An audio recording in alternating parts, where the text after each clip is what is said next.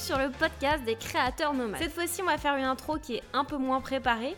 Euh, donc c'est Clem qui parle en ce moment et ça fait plusieurs semaines qu'on n'a pas publié de podcast puisque Mumu a posé sa démission. Elle est devenue comme moi euh, officiellement digital nomade et depuis cet été, il y a eu beaucoup de projets qui sont mis en place, il y a beaucoup de choses qui ont changé et on a dû lever un peu le pied sur les podcasts et sur les vidéos puisque tu le sais, on a une chaîne YouTube qui s'appelle Voyage en roue libre. Mais on a une bonne nouvelle puisqu'on a 5 euh, nouveaux podcasts qui arrivent, donc on est très contente. On a des invités qui vont être vraiment très intéressants, euh, qui vont partager leur histoire et leurs aventures avec toi. Et d'ailleurs, si t'aimes cette série, si t'aimes les interviews de créateurs, faut vraiment que tu penses à faire une évaluation sur iTunes ou sur Apple Podcast parce que c'est vraiment important pour pouvoir remonter dans l'algorithme de iTunes et pouvoir faire découvrir le podcast à plus de monde. Et en plus, ça nous motive. Donc, si tu es motivé, écris dans un commentaire et dans l'évaluation sur iTunes les personnes que tu aimerais euh, que l'on interviewe parce que ça va nous permettre de les motiver à participer au podcast des créateurs nomades. Comme tu le sais, le principe de Voyage en roue libre, c'est de parler du métier de créateur, que ce soit graphiste, illustrateur, rédacteur, vidéaste, motion designer ou encore photographe. Mais on parle aussi de voyage, de nomadisme, d'expatriation et de changement de vie. Aujourd'hui, on va découvrir l'histoire de François Jourjon. Alors François Jourjon, c'est euh, l'auteur du blog Randonnée Malin et il vient de réaliser une campagne de crowdfunding pour lancer son projet de jeu de société. Alors le jeu de société s'appelle Rando au pic des neiges et on peut le retrouver sur Ulule.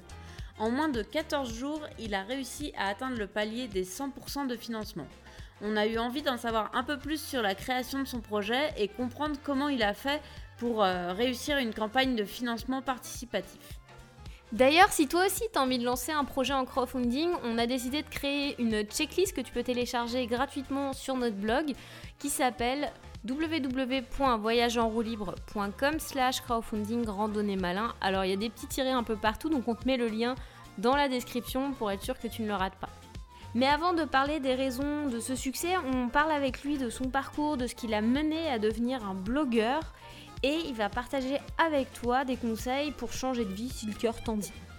Et on te retrouve à la fin de l'épisode pour partager quelques nouvelles. Salut François, comment ça va? Très bien, très bien, merci et vous? Bah, Ça va bien. Euh, merci d'avoir accepté euh, de venir sur notre podcast. Alors euh, nous, on s'est rencontrés à un événement d'entrepreneurs du web il y a à peu près deux semaines. tu y as partagé tes activités que tu as sur le web qui sont plutôt originales et ça nous a donné envie de t'interviewer. Du coup, pour les auditeurs qui ne te connaissent pas, est-ce que tu peux nous parler un petit peu de toi, te présenter? Oui, alors euh, François Jourjon, j'ai 33 euh, ans et euh, on va dire que je suis. Ce qui me définit le mieux, je pense que c'est que je suis un passionné d'activités de plein air et notamment de, de randonnée.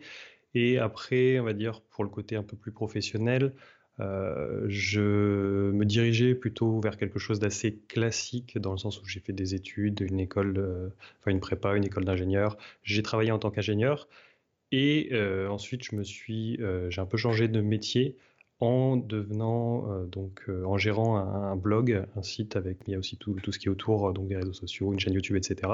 Donc sur le domaine de la randonnée. Et plus récemment, je suis sur un projet un petit peu, un petit peu annexe de jeux de société. Et euh, justement, ton, ton, blog, tu l'as lancé à un moment donné où tu étais euh, parti en voyage, il me semble. Euh, ça a été quoi ton déclic pour, pour passer à ça J'étais plus qu'en voyage en fait. J'étais à l'étranger, mais j'y vivais. J'étais donc j'ai vécu entre 4 et 5 ans en Australie donc avec une petite coupure parce que je suis, parti euh, une année de césure, donc euh, qui est une année au milieu de, l'école d'ingénieur pour euh, faire un stage d'un an en Australie. Je suis revenu en France finir mon diplôme et ensuite je suis reparti travailler donc trois ans, un petit peu plus en Australie. Et donc le déclic, ça a été en revenant de vacances. Je revenais d'ailleurs, si je me souviens bien, de Nouvelle-Zélande. Et dans l'avion, j'ai vu un magazine, euh, enfin le magazine qu'il y a euh, devant là dans l'avion où il n'y a pas grand chose d'intéressant, pas mal de pubs, et il y avait justement quelque chose sur la semaine de 4 heures, donc il y a un livre euh, de Tim Ferriss, c'est un entrepreneur qui, on va dire, prône un peu donc la semaine de 4 heures, même s'il ne travaille pas 4 heures, mais d'essayer de trouver des, des, choses pour être libre donc, mm. géographiquement et aussi en temps. Et voilà, je me suis dit, tiens, je vais, je vais acheter le bouquin, juste par curiosité. Honnêtement, le seul truc qui m'a attiré, je ne connaissais pas du tout, c'était le titre. Je me suis dit, la semaine de 4 heures, bon, ça, ça faisait un peu, un peu moins que ce que je faisais euh, habituellement dans mon boulot. Et ensuite, j'ai lu le bouquin et ça a, ça a été vraiment, je pense, un, le déclic. Euh, qui s'est ensuite, voilà, ça s'est pas fait en, juste 5 minutes où j'ai ouvert ce magazine, mais ensuite j'ai cherché pas mal de choses sur internet et tout ça, et je me suis dit qu'en fait c'était peut-être euh, ça qui manquait aussi à mon boulot, à mon boulot actuel, enfin quand j'étais quand mm. j'étais en, Australie en tant qu'ingénieur, c'est que je j'aimais mon boulot, mais au fur et à mesure, je me disais tiens bon, c'est un peu, ça commence, c'est pas répétitif, mais euh, je voyais pas pour qui je travaillais en fait. Je savais pour qui je travaillais, mais j'avais l'impression de faire un projet, euh, des projets intéressants, que je finissais le projet, j'en recommençais un autre, euh, et, voilà. Et je me dis bon moi, je vais faire ça jusqu'à ma retraite, ça va être, ça va être un peu long. Je voyais pas sur le sur le long terme de progression. Et c'est là où je me suis rendu compte, rendu compte aussi que peut-être ce qui me convenait pas, c'était plutôt le, le salariat en fait.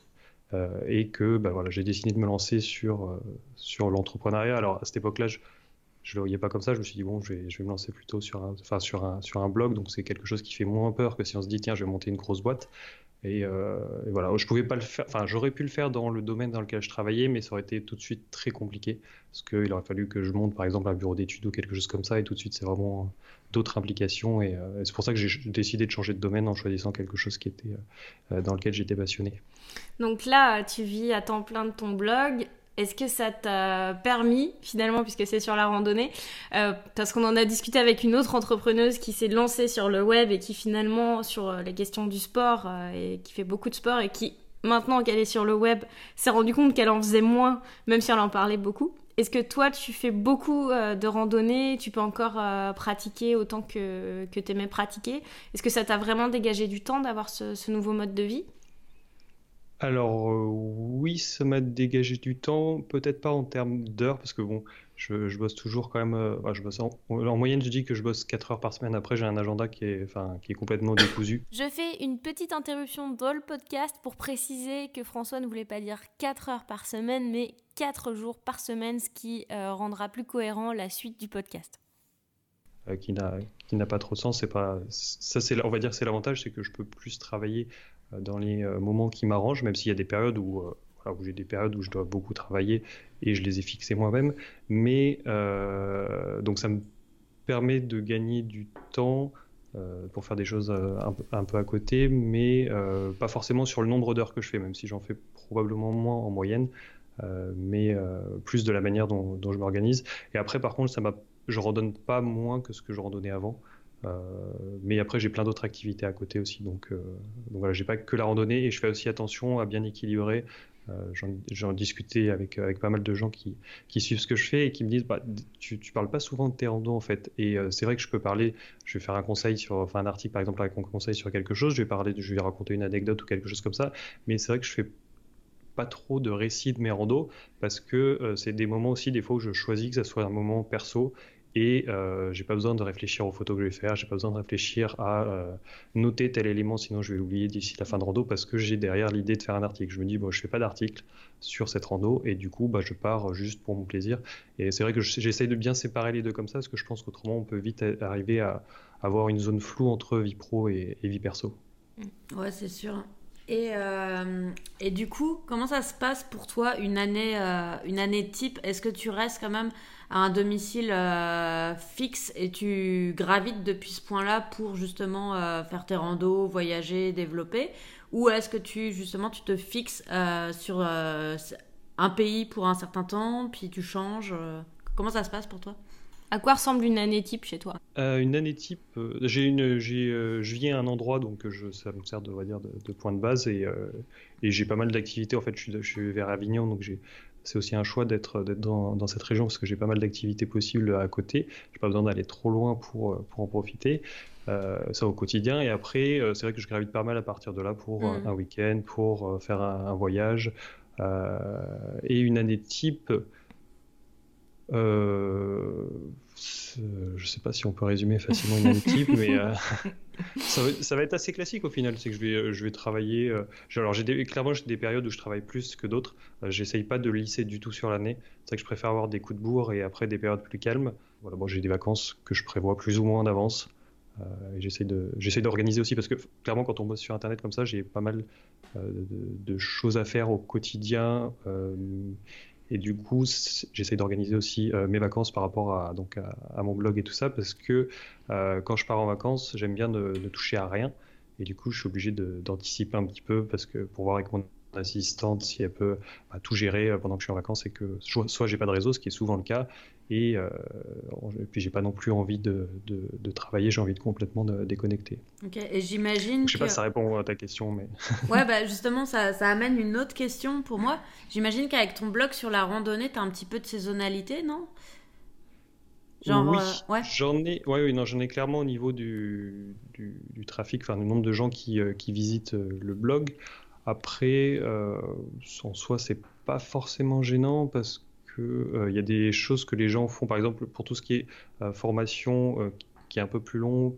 Les gens, ils aiment bien aussi, ils ont plus de temps en fait sur la période hivernale parce qu'ils ont le temps de, lire des trucs, de se former, de rechercher, ce qu'ils n'ont pas forcément le temps quand ils sont quand c'est la saison estivale et qu'ils sont à fond dans leur randonnée. Ils ont juste envie de pratiquer. Donc il y a une saisonnalité, mais c'est absolument pas gênant pour mon activité. De toute façon, mon activité, de toute manière, euh, c'est euh, saisonnière, euh, enfin, dans la manière où je l'organise aussi. Donc, hmm, Et tu parles de formation justement pour les personnes qui sont pas forcément dans, le, dans la randonnée. Ça peut intriguer de savoir en quoi on se forme en randonnée? Ah bah, alors, il y a plein de il y a plein de choses sur lesquelles on, a besoin de gagner l'expérience. Le, le, plus simple, c'est enfin, si vous disiez, par exemple, enfin s'il y a des gens qui écoutent et qui se disent euh, je vois pas ce qu'on a besoin d'apprendre, bah, imaginez-vous que vous avez besoin enfin que vous avez envie de partir euh, traverser un massif pendant 7 euh, jours. Je pense que vous allez commencer à vous poser des, quelques questions sur le matériel. une fois que vous aurez rassemblé le matériel, vous allez dire mince, c'est beaucoup trop lourd, comment je vais faire pour porter ça, les hébergements? Bon, après, tout dépend comment on pratique, mais il y a pas mal de, il y a pas mal de choses à apprendre qu'on peut apprendre sur le tas ou qu'on peut apprendre euh, voilà, en, en, faisant des recherches, en lisant des bouquins, en faisant des formations. Euh, moi, là où je me suis spécialisé, c'est vraiment sur tout ce qui est euh, orientation dans la nature.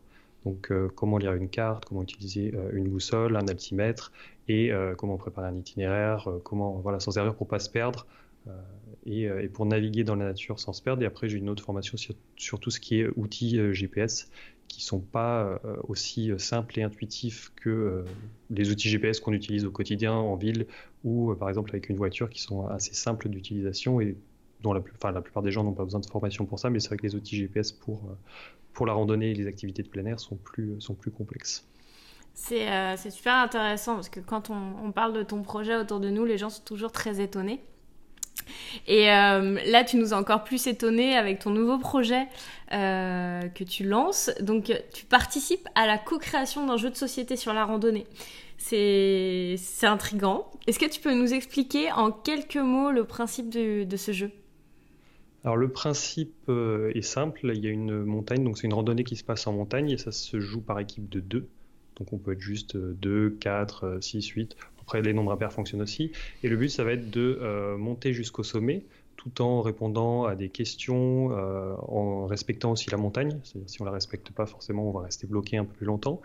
Et euh, une fois, après, il y a des, différents choix d'itinéraire aussi hein, un, peu stratégiques. Et une fois qu'on arrive au sommet, il faut redescendre jusqu'en bas, donc avec toute l'équipe au complet. Et c'est le premier qui est, enfin, c'est la première équipe qui est en bas qui, qui a gagné. C'est un jeu qui est quand même même si ce, ce côté ludique et, euh, et, où il faut être le premier euh, redescendu en bas pour gagner, il y a, il y a quand même un, aspect très convivial et, euh, et pédagogique derrière. C'est pas c'est pas fait pour, pour vraiment gagner juste à tout prix. Mm. Il y a beaucoup de. Puis c'est aussi fait pour engendrer pas mal de discussions autour. Souvent, quand les gens jouent, en fait, c'est c'est à coup de Ah, mais tu te souviens la fois où. et, voilà, ça, c'est le genre de jeu qui, qui se prête bien après manger discuter avec des amis ou, la famille. D'accord. Et comment, euh, comment en fait l'idée t'est venue du jeu de société et euh, ça a été quoi en fait euh, tout le processus de création? Comment on fait un jeu de société? Alors ça c'est pas le l'histoire elle est un peu un peu enfin pas complexe mais elle a commencé en fait il y a à peu près 20 ans et c'est pas c'est pas moi à la base qui ai, qui créé quoi que ce soit, c'est euh, Gunther donc avec qui je suis associé sur le sur le projet, mhm. qui a euh, en fait qui, euh, qui est à l'origine alsacien, qui est depuis maintenant donc il réside dans les Hautes-Alpes et on peut aller en montagne quand il fait moche, quand on est loin des montagnes. et il s'est mis à, griffonner comme ça une idée de jeu de société derrière, derrière un bout de papier. Et, ensuite, voilà, bon, il y a différentes péripéties qui font que le, le, projet est resté dans les cartons pendant, pendant quelques temps. Et quand il a ressorti, euh, il s'est rendu compte qu'en fait, euh, voilà, il a fait tester le jeu à pas mal de gens, le jeu a évolué, il avait déjà trouvé euh, quelqu'un pour faire les graphismes, il voyait qu'il y avait un vrai, intérêt, et par contre, il ne se sentait pas de, le commercialiser tout seul, de le faire éditer tout seul, et il avait besoin du coup d'un coup de main, aussi de quelqu'un qui maîtrise les, outils de communication, qui éventuellement déjà des contacts pour pouvoir parler du jeu plus largement, et c'est à ce moment-là qu'il m'a contacté. Donc c'était à peu près il y a 2-3 ans. Euh, et, du coup, ensuite, on a, on a travaillé euh, ensemble sur le jeu. Donc pour euh, changer, enfin, on a modifié au fur et à mesure quelques petites parties. On a rajouté, parce qu'il y a beaucoup de cartes aussi, des cartes questions-réponses. Donc où là, j'ai, de, par le, de par le blog, il y a quelques similarités. En fait, c'est aussi pour ça que Gunther m'a contacté, c'est qu'il y a, voilà, il y, a, ce côté pédagogique. Et mm. donc voilà, on a beaucoup travaillé sur les cartes, on a, fait faire euh, le boulot à la graphiste, on a organisé tout ça, on a contacté l'usine, la logistique. il y a pas mal de, il y a pas mal d'intermédiaires, enfin d'intermédiaires, de prestataires à, gérer pour essayer de, tout organiser. Et là, euh, c'est la dernière étape. Donc, on a une, une précommande en cours sur euh, le site Ulule sous forme de financement participatif. Et justement, là, votre votre campagne, elle a explosé en, quelques jours. ça a l'air super bien parti. Vous êtes à 73%, il vous reste 21 jours, je crois, euh, à l'heure où on enregistre le podcast. Et probablement que quand euh, l'artiste va sortir dans quelques jours, euh, vous aurez complété la première étape. Juste avant, est-ce que qu'il y a eu vraiment quelque chose qui vous a dit que c'était le meilleur moyen de, créer une campagne de crowdfunding, c'était le meilleur moyen de financer? Vous avez réfléchi à plusieurs options Comment, vous avez pris cette décision? Euh, bah, Gunther avait déjà l'idée. Il avait déjà l'idée et euh, c'est vrai que ça s'est un, peu fait euh, naturellement parce que même si on savait qu'il y avait un intérêt en voyant les gens qui, prenaient plaisir à jouer au jeu, qui voulaient savoir quand ils pouvaient acheter le jeu, enfin, ce, qui, ce qui nous a manqué clairement au départ, c'est un capital. Quoi. Déjà, il fallait, pour pouvoir faire fabriquer 1000 jeux, ça coûte ça coûte très cher et on ne pouvait pas avancer l'argent. Et en plus, on voulait aussi s'assurer qu'il y ait euh, suffisamment de gens intéressés, malgré le fait que euh, les gens nous disaient oui, je suis intéressé, oui, je suis intéressé. Euh, il fallait qu'on en ait suffisamment parce que l'usine, elle fabrique pas en deçà d'un certain nombre de, jeux, ou alors c'est beaucoup trop cher en fait. Si tu veux fabriquer une toute petite quantité de jeux, ça coûte très cher par unité. Du coup, il aurait fallu qu'on vende le, jeu très cher et on voulait que le jeu reste, reste accessible. C'est intéressant ce que tu dis parce qu'il y a, beaucoup de créateurs qui, euh, qui se disent que le crowdfunding peut être une bonne solution pour lancer un projet. Et le fait de pouvoir tester, à savoir si les gens sont vraiment intéressés par ce que tu proposes, c'est euh, bah, une bonne manière de, voir euh, si tu peux vivre de ton projet ou en tout cas le mettre en place en prenant un risque assez minime. Donc après, c'est un investissement de temps, etc. Donc, euh, je trouve que c'est une manière qui, était assez intelligente pour vous de lancer ce, projet. Surtout, effectivement, tu as plein de contraintes. Tu dois créer des cartes, le plateau, la boîte. C'est quand même beaucoup de manutention aussi derrière au niveau de la production. Mm. Ouais. Et euh, vous l'avez fait tester à beaucoup de personnes euh, en termes d'échantillons C'était quoi Alors, ça, c'est Gunther surtout, parce que c'est lui qui a le prototype, donc c'est lui qui pourrait plus répondre à cette question. Mais je je pense qu'il l'a fait tester au moins une centaine de personnes. Hein. Facilement, ouais. Et avait, après, le, le, jeu aussi euh, a été modifié au fur et à mesure en fonction des retours. Les règles du jeu, euh, pareil. Donc, euh, donc le processus, effectivement, s'est étalé sur, sur assez long. Après, pour revenir sur la, sur la campagne de, crowdfunding, c'est sûr que c'est une, bonne, c'est une bonne idée. Après, il ne faut pas s'attendre à ce que. on voit toujours, enfin, quand on, on, regarde par exemple Ulule, il y a des projets qui sont mis en avant je pense que ça, c'est marche qu'ils mettent en avant vraiment les projets qui cartonnent. Euh, après, je ne sais pas exactement comment ils choisissent, mais euh, euh, il, y a une partie des gens qui vont s'intéresser aux projets qu'on porte sur Ulule, mais la plus grande partie, il faut que ça vienne déjà de nous, quoi, la communication. Il ne faut pas s'attendre à ce que Ulule fasse de la communication directement. Quoi. eux, ils peuvent faire de la mise en avant, mais ça va être, on va dire, le bonus. Il faut déjà que sa campagne elle, fonctionne bien pour, Ok. Et être mise en avant.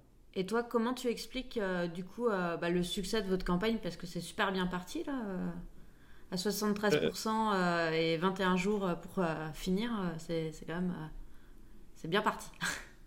Oui, bah, je pense que c'est c'est surtout bah, déjà on avait pas mal de on avait quelques contacts on va dire euh, par, euh, par Gunther qui, au fur et à mesure donc, des années, gardait les adresses mail des gens qui étaient intéressés. Donc on avait déjà quelques contacts euh, comme ça. Après, on avait le bouche à oreille des gens qu'on connaissait qui étaient intéressés.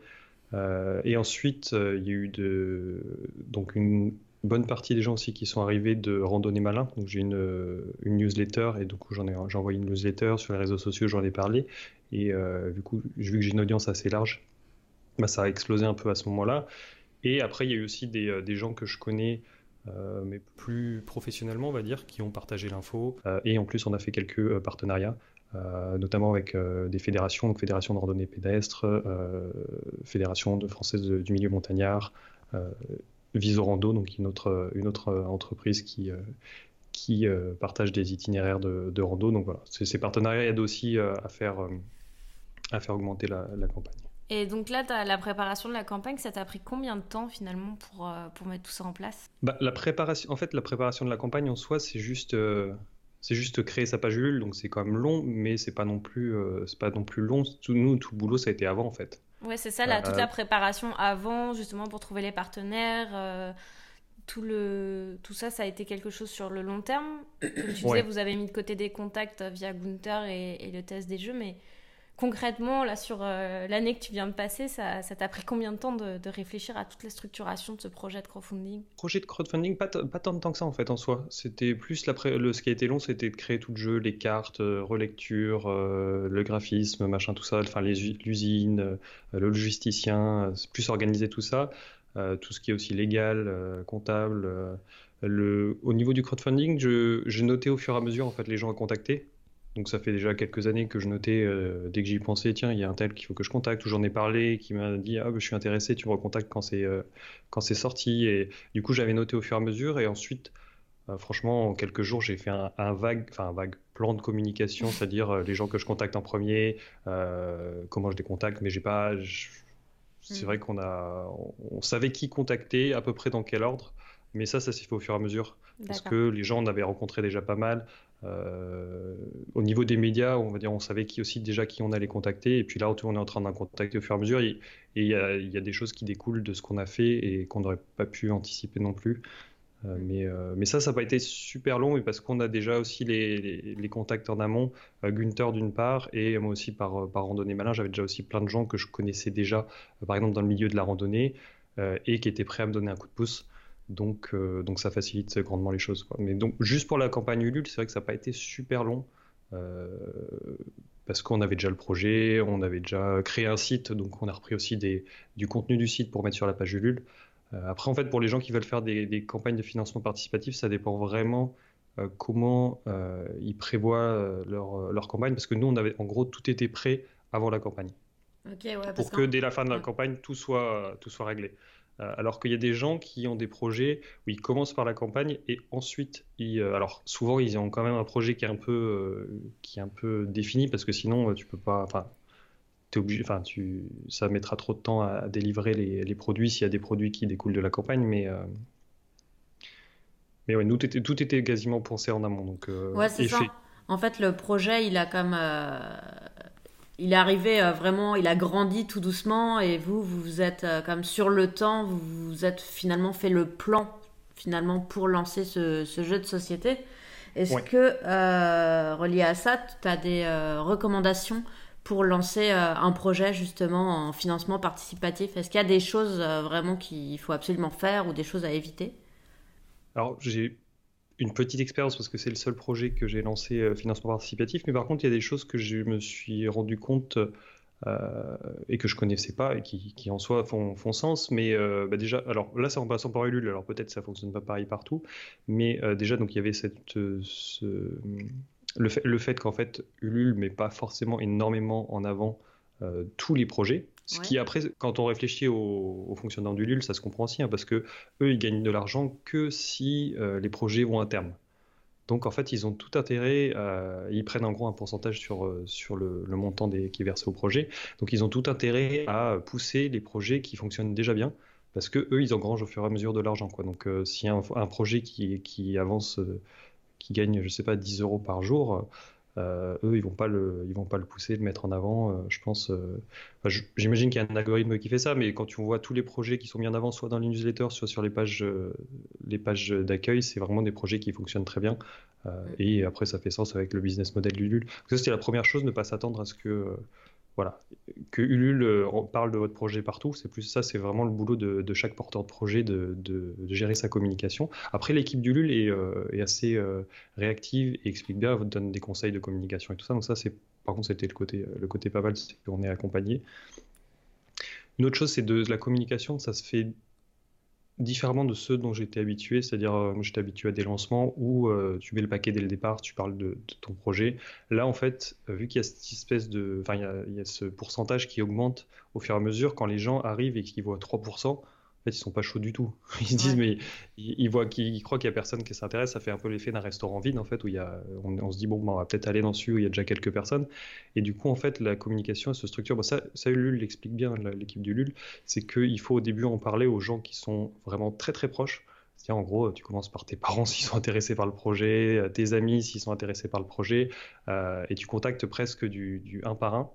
Euh, pour commencer à faire euh, donc augmenter euh, jusqu'à on va dire 20 30 précommandes. Par exemple dans d'autres cas c'était 20 30 et ensuite jusqu'à 20 30% tu parles vraiment à un cercle assez proche. Que tu contactes. Et ensuite au-delà de 20 30% tu peux commencer à élargir les réseaux sociaux et amener des gens qui n'ont jamais entendu parler du projet, parce que le but c'est que les gens qui n'ont jamais entendu parler du projet, s'ils arrivent dessus et qu'il il y a voilà, 5%, ils vont peut-être pas être très, très motivés. donc voilà, ça c'est c'est une des choses que j'ai appris, euh, c'était euh, de cette manière-là de, communiquer. Et apparemment aussi sur la fin de la, sur la, fin de la campagne, il y a forcément tout plein de gens qui, qui s'inscrivent au dernier moment parce que, enfin, mhm. qui, qui, euh, qui, participent au projet au dernier moment parce que voilà, c'est le, ils ont attendu le dernier moment pour le faire. Mais ça, bon, ça c'est moins étonnant. Je pense que c'est partout, c'est partout pareil. C'est super intéressant ce que, tu, ce que tu viens de dire là sur comment faire ça, le fait de de commencer par ton cercle proche. Euh, et là, du coup, ton projet, il est vraiment rendu, euh, bah, il va être financé, je pense. Enfin, je te le souhaite en tout cas, parce que c'est bien parti. Oui. Euh, comment, comment ça va se passer après pour la suite, en fait, une fois que ce projet va être complet? Vous, vous allez l'envoyer, mais est-ce qu'il va y avoir une version 2 Est-ce que tu prévois de faire une distribution plus large, d'être dans des magasins? Comment vous voyez ça? Et ça, euh, on a laissé un point d'interrogation. On a différentes possibilités, mais on s'est dit déjà, on va, lancer une première, euh, un premier lot de jeux. On va dire, ça fait déjà pas mal de boulot, de trucs à organiser. Donc pour l'instant, on va se concentrer là-dessus. Euh, ce qui se passe, c'est que on fera fabriquer plus de jeux que le nombre de précommandes. C'est-à-dire que là, par exemple, si on atteint 600 piles, normalement, on fera fabriquer 1000 jeux. Donc on aura un petit stock. Euh, d'ailleurs, je ne l'ai pas précisé tout à l'heure, mais c'est aussi pour ça qu'on est passé par une campagne de, financement participatif. C'est parce que, euh, alors, outre le fait qu'on n'avait pas le, capital euh, pour, pour avancer le, prix des, jeux et se faire fabriquer, c'est qu'on ne voulait pas aussi se faire fabriquer par exemple 1000 jeux et en vendre 100 et se retrouver avec 900 jeux qui vont voilà, moisir quelque part. On s'est dit, bon, on ne savait pas on n'avait pas envie, et on n'avait pas non plus envie de faire fabriquer 100 euh, jeux, même si on n'aurait pas réussi à faire fabriquer, alors que par exemple, il y avait 500 personnes qui étaient potentiellement intéressées. Quoi. Et que du coup, si on étendait à 500, on pouvait avoir euh, un tarif pour le jeu qui était plus, euh, plus intéressant, et, le répercuter sur le prix de vente. Donc voilà, pardon. Pour revenir à, ta question, du coup, après, bah, on va vendre le, les, jeux, le stock restant. pour l'instant, je pense qu'au début, dans un premier temps, ça va se faire que sur le site internet. Euh, on n'y a rien qui est en place encore pour ça, mais normalement, ça ne va pas être trop compliqué à mettre en place. Et ensuite, on ne sait pas euh, exactement euh, quelles sont les, différentes possibilités. Donc, la vente sur notre site internet, ça, ça sera, je pense, le, plus simple. Après, il y a la possibilité de vendre dans d'autres boutiques en ligne. Il y a possibilité de vendre effectivement en, physique, mais euh, je pense, je ne sais pas si les, les magasins seront euh, intéressés, à quel point ils seront intéressés, parce que euh, je pense que nous, enfin c'est même sûr qu'on ne pourra pas avoir les mêmes marges que sur des jeux qui sont édités dans, dans des grands enfin qui sont édités avec énormément d'exemplaires par des grosses boîtes d'édition de jeux en fait, qui mm. eux peuvent avoir des marges beaucoup plus grandes et donc forcément les revendeurs sont, sont plus intéressés. Nous, je ne sais pas si du coup on sera intéressant pour les revendeurs et de toute manière, je pense pas qu'on ait trop notre place dans les jeux, de, les magasins de jeux de société qui sont beaucoup plus généralistes. Nous, je pense qu'on aura plus notre place dans des dans des endroits qui sont liés à la montagne et à la randonnée. Ouais, spécialisé en fait. Ouais, spécialisé, ouais. Comment tu fais pour euh, produire euh, un jeu de société? Enfin, En fait, je me rends pas bien compte euh, du travail. tu as beaucoup de fournisseurs parce que tu dis tu as l'usine, tu as la graphiste, mais est-ce qu'il y a d'autres étapes qu'on ne voit pas ou qu'on n'imagine pas? Non, pas trop. On va dire qu'à partir du moment où le jeu est, est tout créé, bah déjà tu le crées plus ou moins avec la graphiste parce que tu voilà tu dis par exemple on va écrire ça dans la carte et elle elle intègre à son graphisme euh, ce qu'elle va mettre dans la carte ou le plateau de jeu. Tu te dis on voudrait faire cette modification pour les règles c'est pareil mais une fois qu'on va dire une fois que euh, les fichiers PDF parce qu'elle va fournir des fichiers PDF pour euh, l'usine qui sont créés ensuite le processus c'est théoriquement assez simple dans le sens où après il y a toujours ce système de vérification qui fait que ça c'est un peu plus long mais en gros le le PDF envoyé par l'usine, elle le valide, elle nous renvoie un bon à tirer, euh, on valide. Euh, ensuite, euh, ils impriment. si tout va bien, ensuite, il y a donc une personne qui vient chercher, enfin, qui prend les jeux. c'est un autre prestataire que l'usine qui prend les jeux et qui les amène donc dans un logisticien. c'est une entreprise qui gère de, qui va gérer tout le tout l'envoi et tout ça donc, dans le nord de la France où seront stockés tous les jeux. Mhm. Et ensuite, euh, ben cette personne-là, euh, enfin cette entreprise-là aura les, adresses des gens et va préparer les colis et les envoyer. Et ensuite, quand ça sera par notre site internet, c'est-à-dire que normalement, l'idéal, ce sera que le système soit automatique, c'est-à-dire que les gens commandent sur notre euh, site internet, ils payent, ils achètent le jeu et ensuite le logisticien donc récupère ces informations et ensuite peut envoyer le colis rapidement à, la personne. Ah, donc c'est vraiment bien, tu as vraiment monté toute la chaîne de... automatique quasiment pour pas avoir toi à, envoyer tes colis à la poste. On a réfléchi. Ouais. Bah en fait, quand tu fais le, tu dis voilà, si on a mis le jeu, tu regardes le nombre de palettes que ça fait. Et je regardais ça, je voyais le camion débarquer avec ces palettes là devant chez moi, je me suis dit non, c'est juste pas possible, y a pas de place. et après, et après j'ai calculé le nombre de colis que je ne sais pas, il fallait faire. Euh, enfin, je me suis dit, tiens, je sais pas combien on met de temps pour faire un colis, mais si je mets une minute pour faire un colis qui me paraissait déjà euh, très rapide, je me suis dit, mais je vais, en fait, ça va, en fait, j'en ai pour des semaines. et je me suis dit, ah ouais, non, en fait, non. faut trouver un autre système, surtout qu'après, je me suis dit, si on veut faire ça, enfin, euh, le vendre sur notre site internet, il y a des fois où je serai pas disponible, si tu reçois la commande, et si, je sais pas, tu es parti en week-end et que tu reviens le lundi, la personne, elle a déjà commandé, enfin, ça va, ça va faire des délais trop longs. Donc euh, c'est pour ça que voilà, on avait décidé de passer par, euh, par une entreprise qui va directement gérer tout ça. Euh, et, comment tu as, choisi le logisticien et, ton, et ton imprimeur? Tu avais vu des projets qu'ils avaient déjà fait précédemment? Tu avais des, des recommandations? Parce que c'est quand même un c'est quand même un facteur de comment dire de réussite aussi de savoir que tout va bien se goupiller et que ton ton logisticien va être bonne et que la livraison aussi quoi. Et oui, il y a une part d'incertitude là-dedans, mais euh, j'ai essayé de sélectionner. Après les usines, il n'y avait pas trop de choix honnêtement. Il y a très très peu d'usines qui font des jeux de société euh, en Europe. C'est-à-dire qu'il y en avait euh, celle qui est en Allemagne qu'on va utiliser.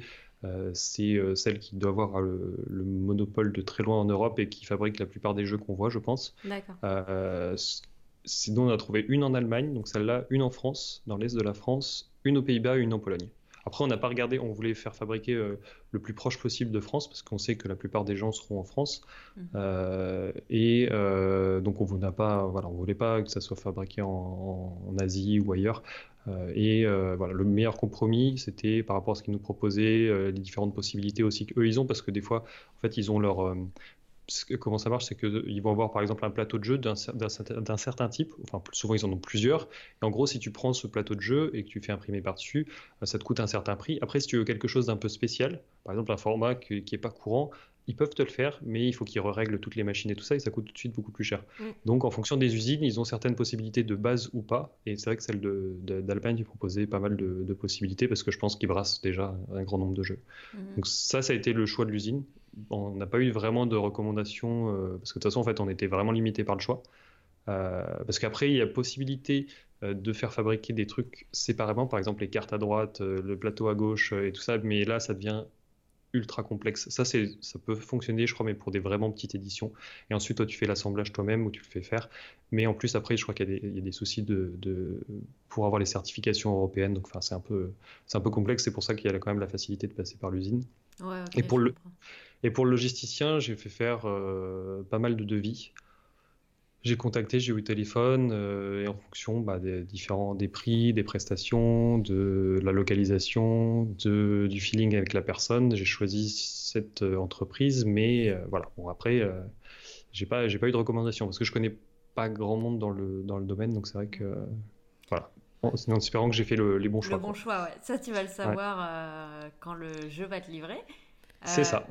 du coup, la sortie, c'est pour quand? Euh, janvier. Ça va être janvier. Euh, livraison en janvier? Ok. Ouais, c'est ça. On aurait aimé le faire pour Noël, mais, euh, mais ça se trouve, ils seront là pour Noël, mais on voulait pas le promettre parce qu'il y, a, bah, y, a, y a des délais qui dépendent pas de nous. Donc, du coup, si tu as envie de, de de participer à cette campagne et d'avoir un jeu sur la randonnée qui t'apprenne plein de choses. Puis euh, le, tu peux jouer euh, de 8 ans, je crois, euh, jusqu'à, j'imagine, 77 ans, voire plus. oui, voire, plus, là.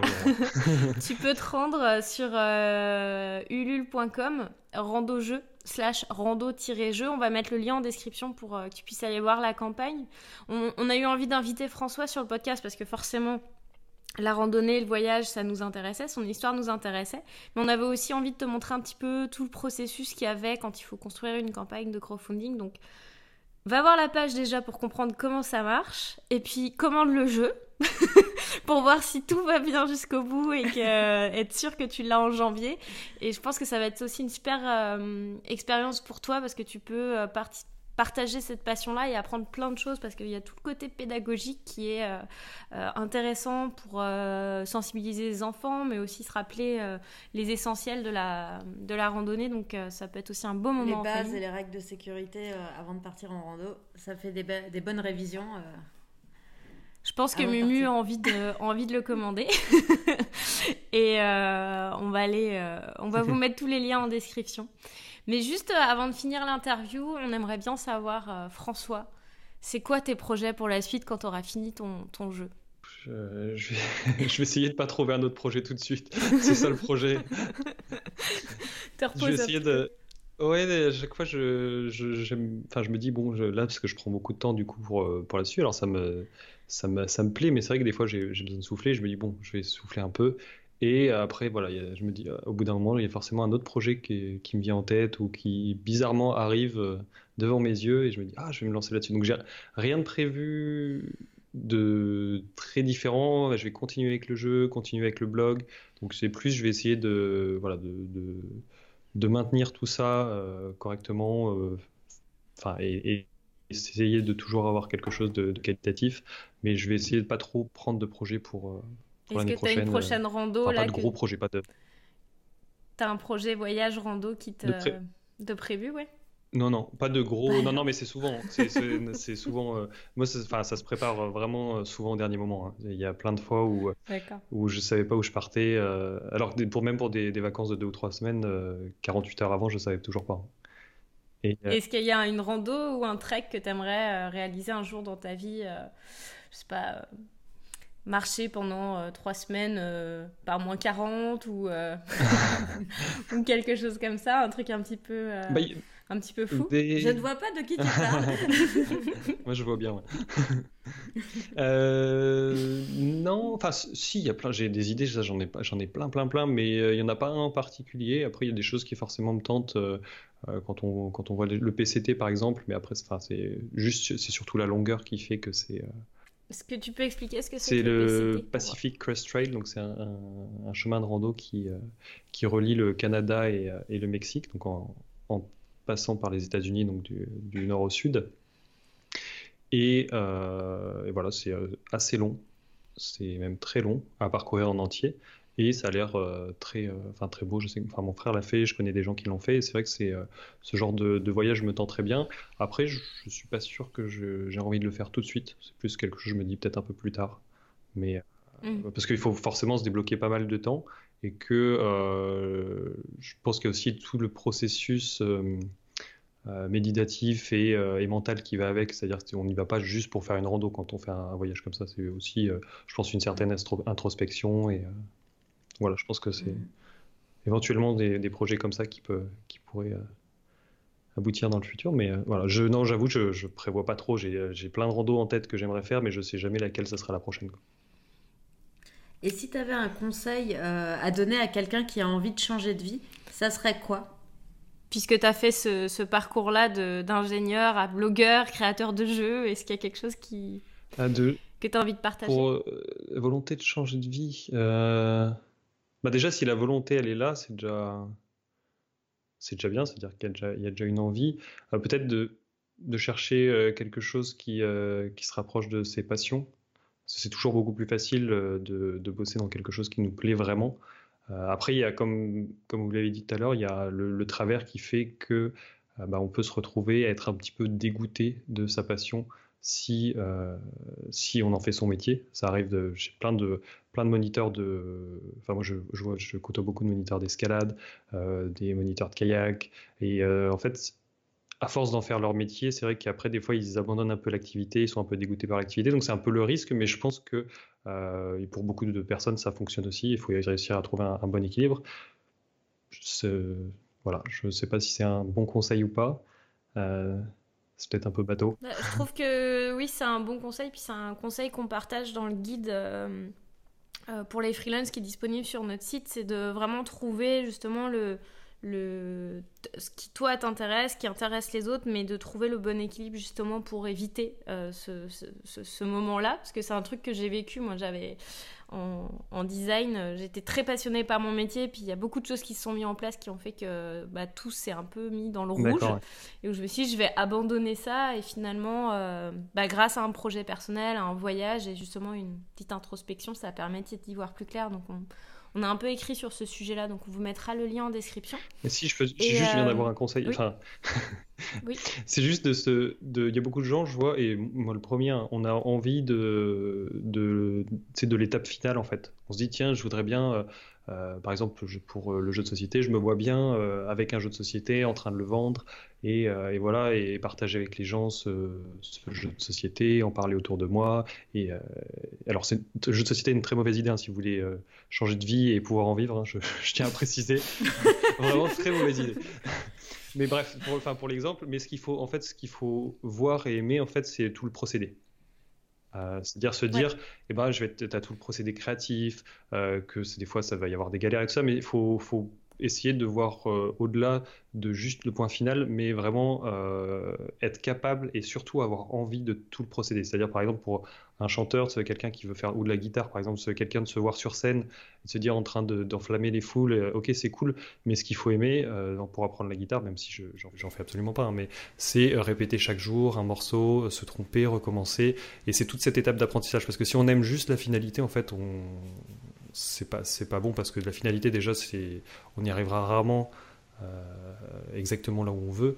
Et euh, il faut vraiment aimer le processus. Parce que tu t'impliques pendant des tu t'impliques pendant des mois pour obtenir un résultat qui dure euh, un certain temps. Puis en fait au bout de ton certain temps tu auras d'autres objectifs et d'autres envies. Donc savoir apprécier tout le processus de, de conception de création de d'apprentissage. c'est essentiel. Faut faut être prêt à, à jouer puis parfois c'est aussi euh, pour faire un écho à ton jeu c'est bah c'est que faut prendre les choses parfois comme un jeu. Quand t'es freelance ben c'est peut-être un jeu d'aller chercher des clients ou c'est peut-être un jeu d'apprendre une nouvelle compétence.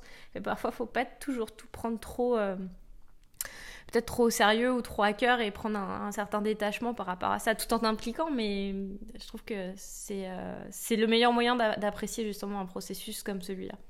Je sais pas ce que t'en penses mais oui, non, je suis d'accord. Et euh, bah, merci beaucoup, c'était vraiment super intéressant ton, tout, comprendre tout ton processus. Euh, où est-ce que les gens peuvent te suivre en plus de te retrouver sur Ulule? Euh, Donc on rappelle Ulule slash rando-jeu. Et le nom du jeu c'est Rando au pic des neiges. Ouais. Est-ce qu'il y a bah, un autre endroit où on peut te retrouver? Sur Randonnée Malin, donc suffit de taper randonnée c'est ER euh, randonnéemalin.com, randonnée-malin.com. Euh, donc voilà, c'est principalement randonnée malin et puis euh, rando au pic des neiges. voilà. Je pense que dès que les gens sont sur le site, ils verront s'ils veulent les réseaux sociaux et tout ça. tout est, tout est dessus. C'est génial. Bah, on va mettre tous les liens en description dans, le, dans, les, dans les compléments du podcast.